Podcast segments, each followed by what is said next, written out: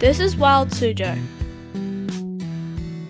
For other artists, artistic interpretation comes in through elements such as compositional choices, techniques like shading, or, as Anita Barley puts it in, creating a balance on the page so that they're artistically pleasing as well as being functional.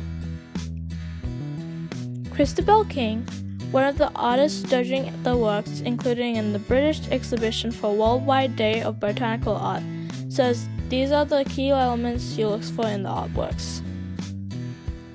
When judging, I look for a high level of technical skill and a lifelike image, also good use of color and details of the structure which add instruments. In botanical art, she looks for an image which one can return to and enjoy looking at more than once, an illustration which shows me the plant as interesting and attractive, skill in the use of whatever medium and technique is used to create the image. For scientific illustration she is interested in, a lifelike image, clearly defined details in a crisp, clear image, an image which depicts the plant in a known size, either life size or an enlargement, which states the scale.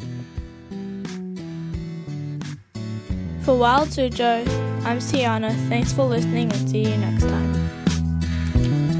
这里是荒野苏州自然英语频道，我是飞鸟。如果你希望了解里面与自然相关的词汇表和知识点，请加入我们的自然课堂。